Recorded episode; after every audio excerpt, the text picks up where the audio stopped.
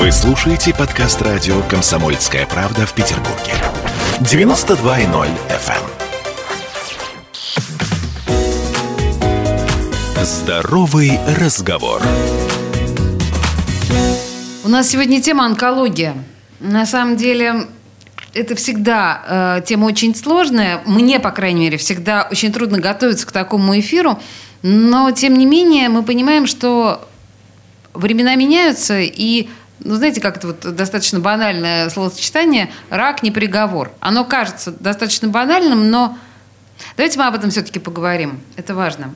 В студии э, Ольга Поспелова, врач-онколог, химиотерапевт, заведующая онкологическим отделением клиники Евроонко. Здравствуйте, Ольга. А, добрый день. Слушайте, ну, в общем, достаточно важные вопросы. Давайте сейчас попробуем э, обсуждать. Понятно, что рак, как бы мы ни убеждали себя, что там это не приговор, что современная медицина э, совершенствуется с каждым годом. Мы понимаем, что это чудовищная встряска и для нас, и для наших близких. Ваша клиника открылась совсем недавно, Евроонко. Она стала одной из первых частных клиник, работающих с онкологическими пациентами. Я удивлена вообще этой историей, потому что мне казалось, что это нормальная ситуация, когда частные клиники работают с онкологическими больными. Это редкость, да?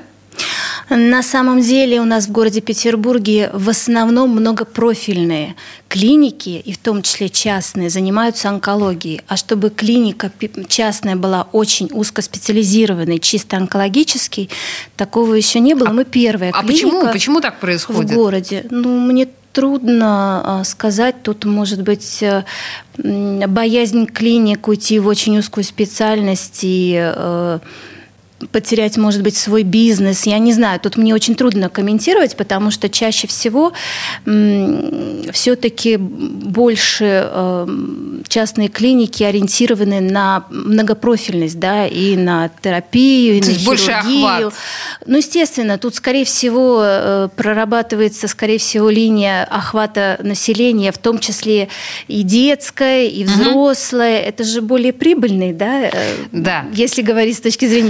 ну, бизнес, да? Да, мы должны понимать прагматизм вот. а ситуации. Онкология это, во-первых, это очень сложное, э, сложное заболевание, которое требует очень тщательного подхода, выбора лечения, да, и в то же время очень хороших специалистов, чтобы лечить, э, правильно лечить онкологических пациентов. Но наша клиника как раз вот э, на это ориентирована, и так получилось, что в Петербурге она у нас первая именно узкоспециализированная онкологическая клиника. Она у нас открылась совсем недавно, в 2020 году, угу. осенью. И город еще мало о ней знает, но вот я о ней уже услышала еще осенью. Я работала в другом месте. А, а Вообще... вы в государственной работали клинике или в частной? Я работала, изначально я работала в Институте онкологии имени Петрова, я там же заканчивала ординатуру, и там же я работала 10 лет. Потом... То есть у вас есть чем сравнить, строго говоря? Конечно. Вы понимаете и ту, и другую структуру? Конечно, да. Я могу сравнить и государственную медицину, и частную медицину, потому что потом я работала в многопрофильной клинике онкологом, и тоже это видела. Сейчас вот пришла совсем в очень узкую, узконаправленную по онкологии клинику. Понимаете, вот если подумать, то мне кажется, что я бы обратила обратилась к частникам прежде всего, потому что я понимаю, что государственная э, система, она такая очень громоздкая машина, которая очень долго э, раскачивается, она очень долго там какие-то направления мне выписывает. Но я просто, к счастью, пока еще с этим не сталкивалась, но я представляю себе, как это работает. Я правильно себе это представляю? Ну да, абсолютно правильно, потому что, к сожалению, по государственной программе э, и обследование и лечение наш пациент, я сейчас буду говорить об онкологических пациентах, а, с момента обращения к районному онкологу до начала получения уже какой-то специализированной онкологической помощи в среднем проходит у него полтора месяца, а то и бывает два месяца. Это когда мы считаем, Под... это у нас счет на часы идет ну, практически. Ведь вы же понимаете, у нас в государственной медицине э, очень идет маршрутизация, очереди, да, э, очень большая нагрузка, к сожалению, онкологических пациентов пациентов очень много.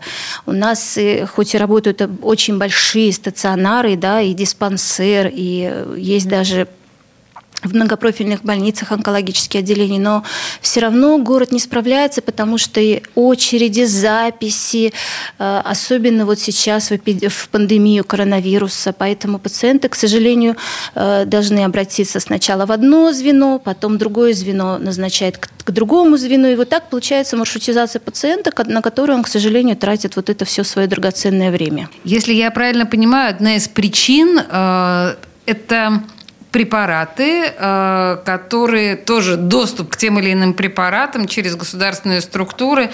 Это тоже все достаточно долго, запарно, и э, на это тратится огромное количество времени. Я могу так сказать, что, наверное, это не очень корректно говорить, потому что, чтобы пациенту назначить э, какой-то этап лечения, а бывает же хирургический этап лечения или облучение, или лекарственная терапия, пациент проходит комиссию, которая определяет его в данный момент э, жизни по данному пациенту индивидуальный план лечения. Угу.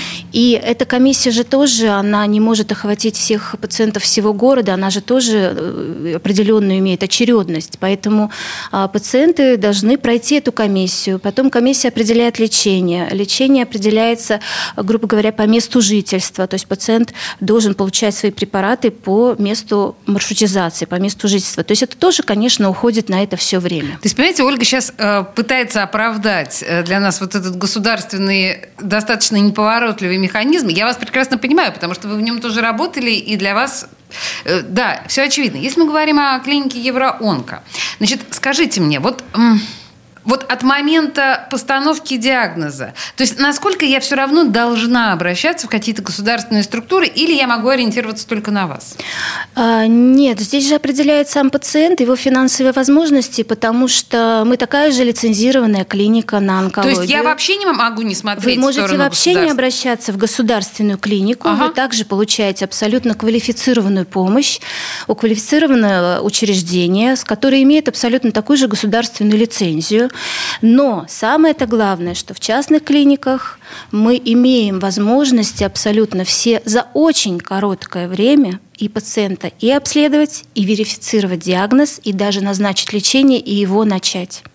Это вот. самый большой плюс в частных клиниках, и здесь пациенты не тратят свое время, и, потому что бывает время здесь играет против пациента, особенно с онкологическим диагнозом. Ну, когда, я так понимаю, что это самая бесценная штука время, конечно, да? Конечно, когда операбельная форма рака может перейти в неоперабельную, просто из-за потери времени, да?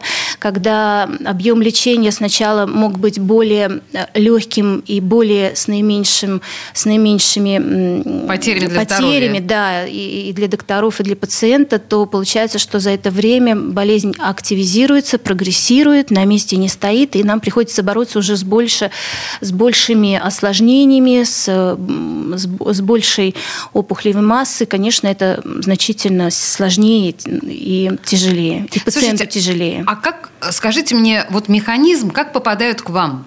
Ну, вот живу я себе, живу. И, ну, по большому счету, ну, может, мне просто втемяшилось в голову, что а не рак ли у меня? Или как? Э, на самом деле у нас даже к нам в клинику обращаются абсолютно здоровые пациенты просто по программе диспансеризации. Э, так называемый чекап, но так это не очень правильно говорить. Э, есть пациенты, у которых есть такое состояние канцерофобия, тоже обращаются.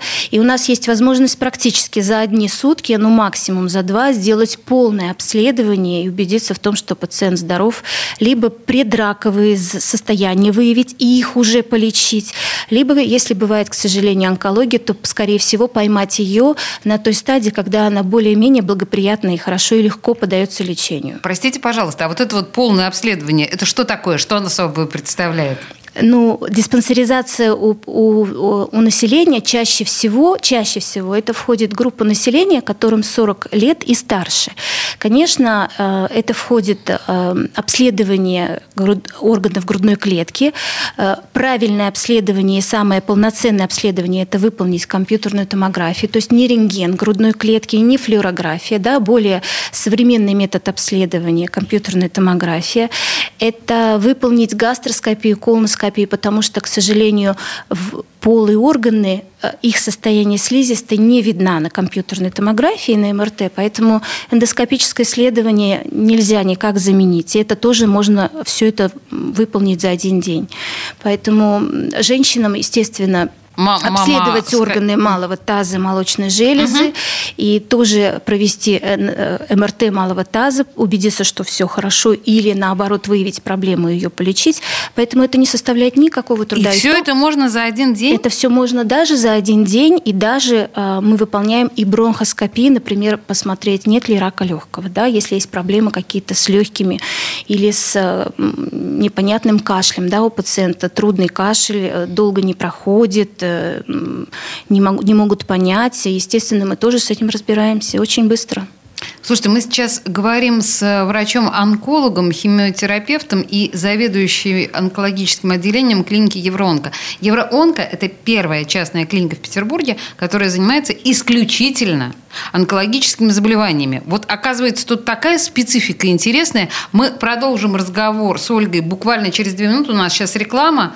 Не уходите никуда. Здоровый разговор. Горбачев уже давно не у власти, но все эти годы идет суд над ним. Судят жестоко, приговоры выносят размашистые, безапелляционные. Нередко расстрелять. И некоторые готовы лично этот приговор привести в исполнение. Здесь нет равнодушных. Судить Горбачева легко, понять его трудно. Так кто же он, Михаил Сергеевич, созидатель или разрушитель? Слушайте аудиосериал «Однажды в Советском Союзе». Невероятная история Горбачева. С понедельника по среду в 10 часов вечера по московскому времени. Здоровый разговор. А мы продолжаем разговор об онкологии. И, казалось бы, разговор должен быть страшно невеселый, но вообще, честно говоря, он достаточно захватывающий, потому что мы узнаем очень много всего. Мы э, сейчас говорим с представителем первой частной онкологической клиники Евроонко. У нас в студии Ольга Поспелова, врач-онколог, химиотерапевт, заведующий онкологическим отделением этой клиники. И давайте продолжим. Мы с вами в предыдущей части остановились на э, обследованиях, вот этих вот э, тотальных таких, да, обследованиях э, нас с вами. Э, вы говорили, что это и диспансеризация, это и, значит, к вам приходят люди с... Э, канцерофобии, прекрасное слово надо запомнить, это те люди, которые боятся рака со страшной силой, то есть патологически, да.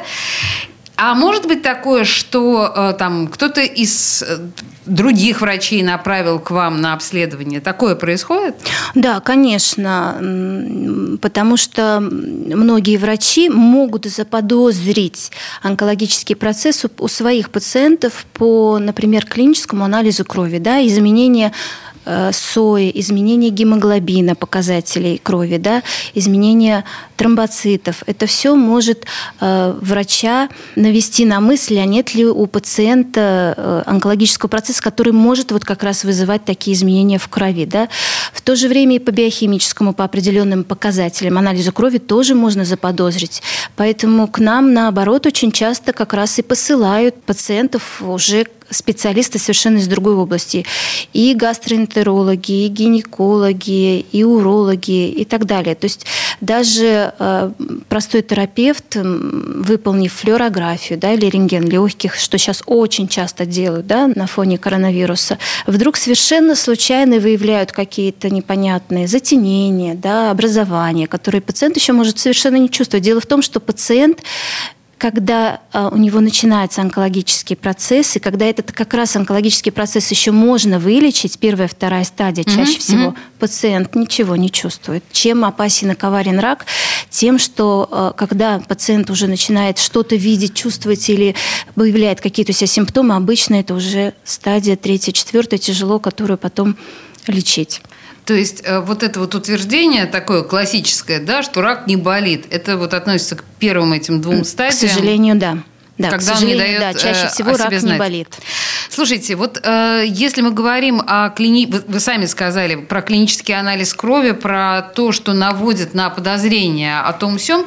Вообще, я не знаю, это заблуждение, вот развейте эти мифы. Многие говорят, что онкомаркеры, э, или как правильно произносить? Правильно онкомаркеры. Онкомаркеры. Да. То есть вот эти вот анализы специальные, прицельные на рак, очень многие считают, что это фигня, что они не показывают э, реального э, да, положения вещей. Вы как специалист. Угу. Как вы это прокомментируете? На самом деле нет. Онкомаркеры – это такие биологические вещества, которые э, у нас могут образовываться определенными тканями да, в организме. А, мы их проверяем, потому что на самом деле онкомаркер помогает врачу заподозрить онкологический процесс, но ни в коем случае по онкомаркерам диагноз рак мы не ставим, угу.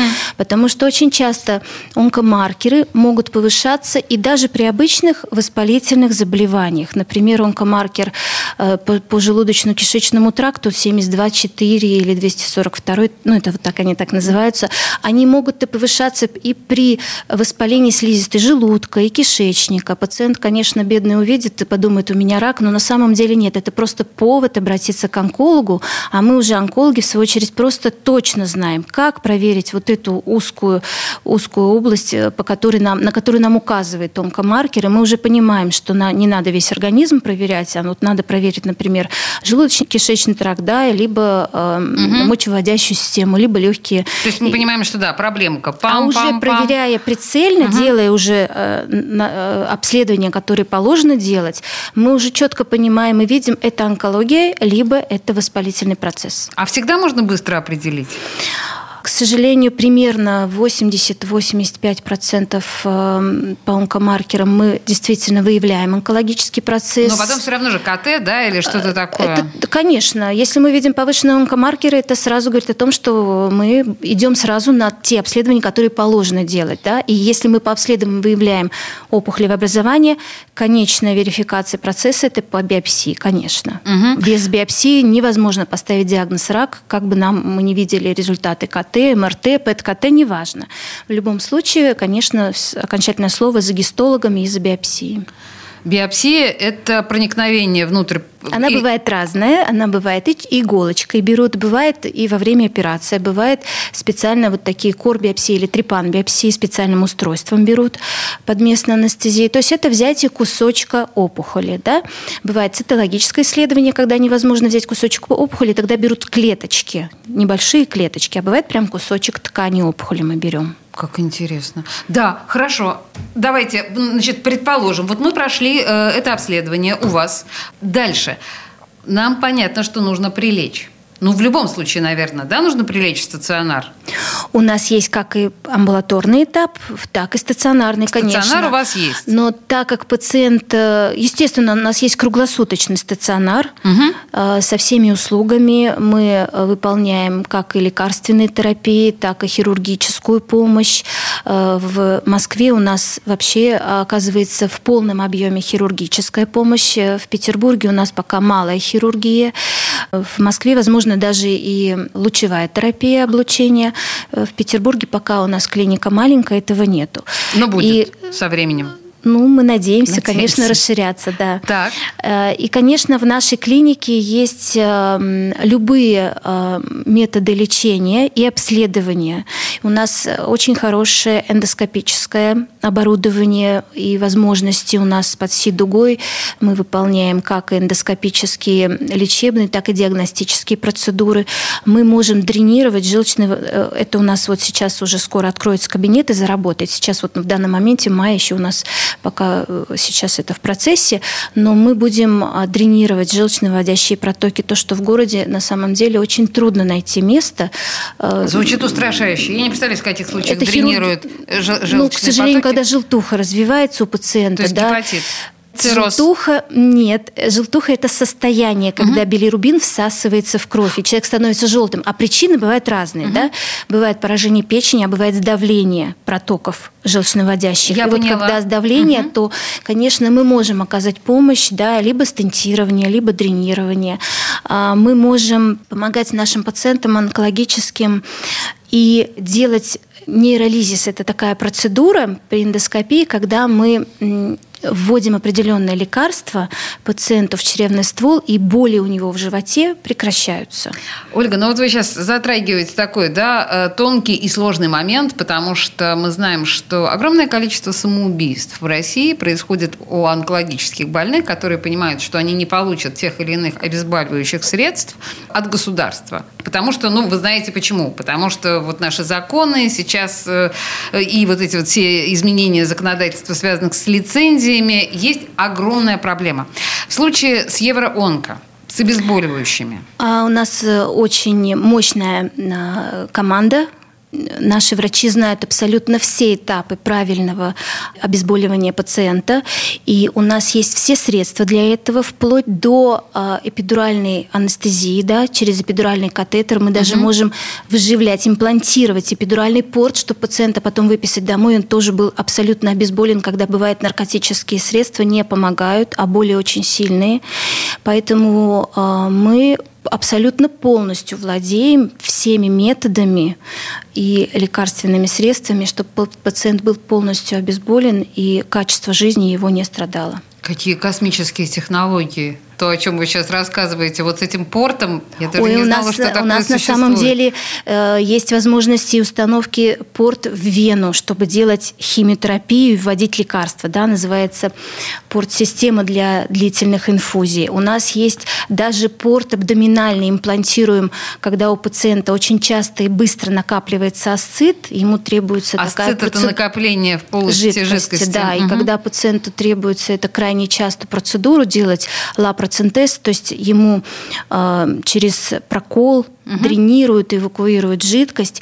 Это э, доставляет очень много неудобств, то пациенту можно сделать и вшить так называемую имплантацию порт-системы, которая будет позволять через иголочку, а не через проколы, тоже удалять астатическую жидкость. Так что у нас очень много разных э, разнообразных портов. Понимаете, какие-то просто э, технологии будущего из фильмов, фантастических фильмов, честное слово. А вообще это в России существует? Это распространено? А, Или просто мы не знаем об этом? В государственной это не очень распространено. Система ОМС, видимо, это не совсем а, покрывает, потому что сами вот эти порт-системы стоят каких-то определенных денег, но для внутривенных инфузий порт делают, это часто да, делают, да. а вот остальные я не встречала. И чтобы еще эпидуральную, чтобы обезболивать, я такого вообще не встречала. Вот я первый раз сейчас встретила это в Евроонко.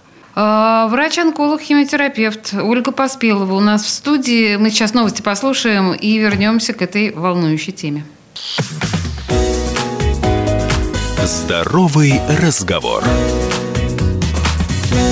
Он срывал большой куш – Борис Бритва или Борис хрен попадешь. Жесткий, как удар молотом. Живой советский герб. Говорят, эту сволочь вообще невозможно убить.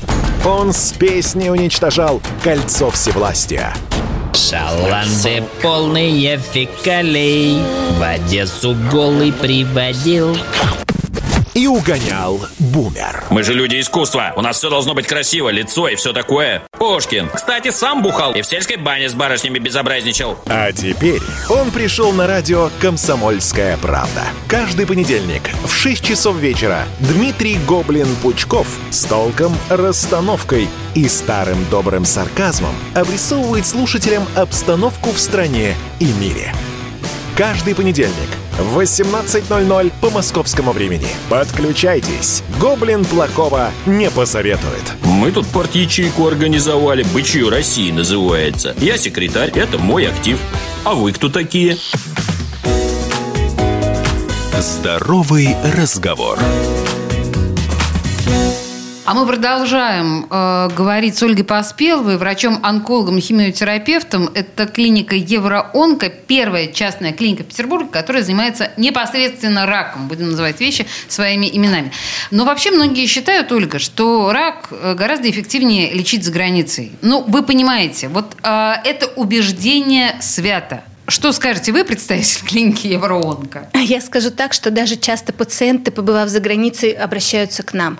А, на самом деле это заблуждение, потому что во всем мире онкологию лечат Российские стандарты практически ничем не отличаются от европейских, американских стандартов, так называемых, да, ЭСМА, эм, АСКО и так далее. Поэтому э, абсолютно э, сразу же у нас э, онкологическое общество реагирует, если какой-то новый препарат да, вводится, клинические исследования проходят и рекомендуют его для лечения, или какой-то метод хирургического лечения, то он тут же абсолютно появляется и в России. Мы ничем не отстаем и никак, а может даже где-то и впереди определенных методик и лечений, а, потому что наши врачи бывают с мастер-классом ездят и в Европу, и в Америку, и также показывают то, что они умеют, и то, что, может быть, там не умеют. Поэтому, когда пациент обращается за лечением за границу, абсолютно, абсолютно такое же лечение получает, как и в России. Единственная разница – это, может быть, сроки, если мы сравниваем, естественно, с, государством. Ну, это даже, да, это понятно угу. всем. И просто условия комфортные – может быть более красивая и удобная кровать и палата, может быть более э, лучшее и более изысканное где-то питание, может быть там красивые стены. Это единственное, за что платит, переплачивает пациент. Давайте что, э, мы, наверное, вот э, конкретизируем, что очевидно платная помощь она э, на одном уровне или, может быть, даже в России лучше, э, чем в Европе, но когда мы говорим о помощи государственной, то, ну, учитывая сроки, я понимаю, что врачебная помощь, наверное, уровня высочайшего, окей, я верю вам, но, к сожалению, все те проволочки, которые нам устраивает государственная медицина, они никак не спасают нас. Я бы хотела еще сказать об одном э, важном вопросе, это еще и лекарства, угу. потому что мы, а, а, ну, вообще в частных клиниках, а особенно у нас делается акцент на нашей клинике, мы лечим оригинальными препаратами, а не дженериками. В государственных клиниках чаще всего так как государственная закупка выигрывает тендер, ага, то, что то есть дешевле. То, что подешевле, естественно. Но, естественно, это не оригинальный препарат, это дженерики. Это Ни один дженерик не прошел клинических исследований. Ни один. Дженерик, давайте объясним, что это, в общем, якобы аналог того или иного препарата. Это но... аналог. Это аналог, но не оригинал. Только оригинал полностью клинически прошел исследование, только оригинал полностью доказана его эффективность, и только у оригинала абсолютно точно мы знаем, какие будут побочные действия. Но, к сожалению, когда фармакологическая фирма изобретает лекарство, она свою формулу полностью никому не продаст. Конечно, это секрет. Конечно, поэтому все дженерики запускаются, их начинают выпускать, но они не прошли исследования, их состав не изучен, и чаще всего они дают меньшую эффективность, и чаще всего дают больше побочных действий. Поэтому, конечно, надо стараться, и мы стараемся лечить онкологические процессы оригинальными препаратами. И чаще всего э, пациенты как раз за этим и уезжают за границу. Вот тоже важный момент. Слушайте, ну вот мы говорили о стационаре, и я хотела вас спросить, ну, хоспис и паллиативная помощь. В данном случае разница в чем? В хосписе Пациенту обеспечивают достойный уход из жизни, когда пациент признан полностью инокурабельным. Его накормят, его обезболят, достойный уход, угу, да? да. А паллиативная помощь – это еще лечение. То есть как, это, это лечение есть еще пациента. надежда выжить даже? Это, разрабо это раз разработка специальной программы индивидуальной, лекарственной для угу. пациента, чтобы у него э, уменьшились или исчезли симптомы, улучшилось качество жизни, а самое это главное. Ну, естественно, если возможно, еще и продолжительность жизни. Угу.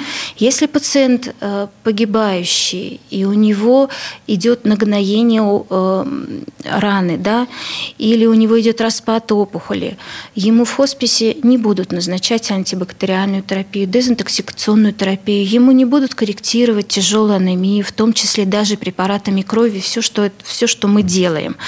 Ему просто помогут страдать от боли. Угу. А паллиативная помощь – это очень большой э, комплекс мероприятий, направленный на улучшение качества жизни Если жидкость мешает, накопилась, удаляем жидкость. Если нужно кислород, если нужно, лечим антибиотиками. Да? Если нужно, то подбираем, продолжаем подбирать специфическую противоопухолевую терапию, которая тоже может продлить жизнь и регресс, э, помочь, может быть, даже уменьшить опухолевую массу. Естественно, от этого уйдут какие-то симптомы и улучшится качество жизни. Слушайте, мы, э, я еще раз напоминаю, да, что мы говорим прежде всего об онкологии. И мы говорим о помощи, которая оказывает Евроонко, в общем, по совершенно мировым европейским стандартам. А что касается психологической помощи?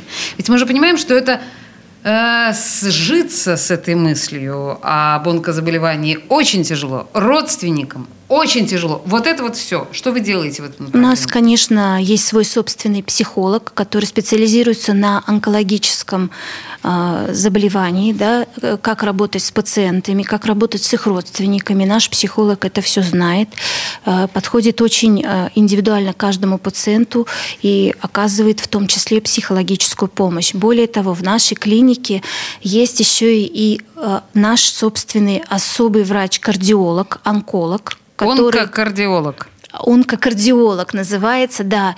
Это врач, который знает абсолютно все нюансы по течению онкологического процесса, как помочь сердечно-сосудистой системе, потому что она часто страдает. Угу. В то же время абсолютно этот врач знает все нюансы токсичности нашего лечения. У нас же лечение и химиотерапия, и таргетная терапия чаще всего несет побочные действия, в том числе на сердечно-сосудистую систему. И этот врач как раз нацелен на то, чтобы помочь пациенту или снять эту токсичность и вылечить, или э, максимально пережить эту токсичность без э, побочных явлений для сердечно-сосудистого э, системы.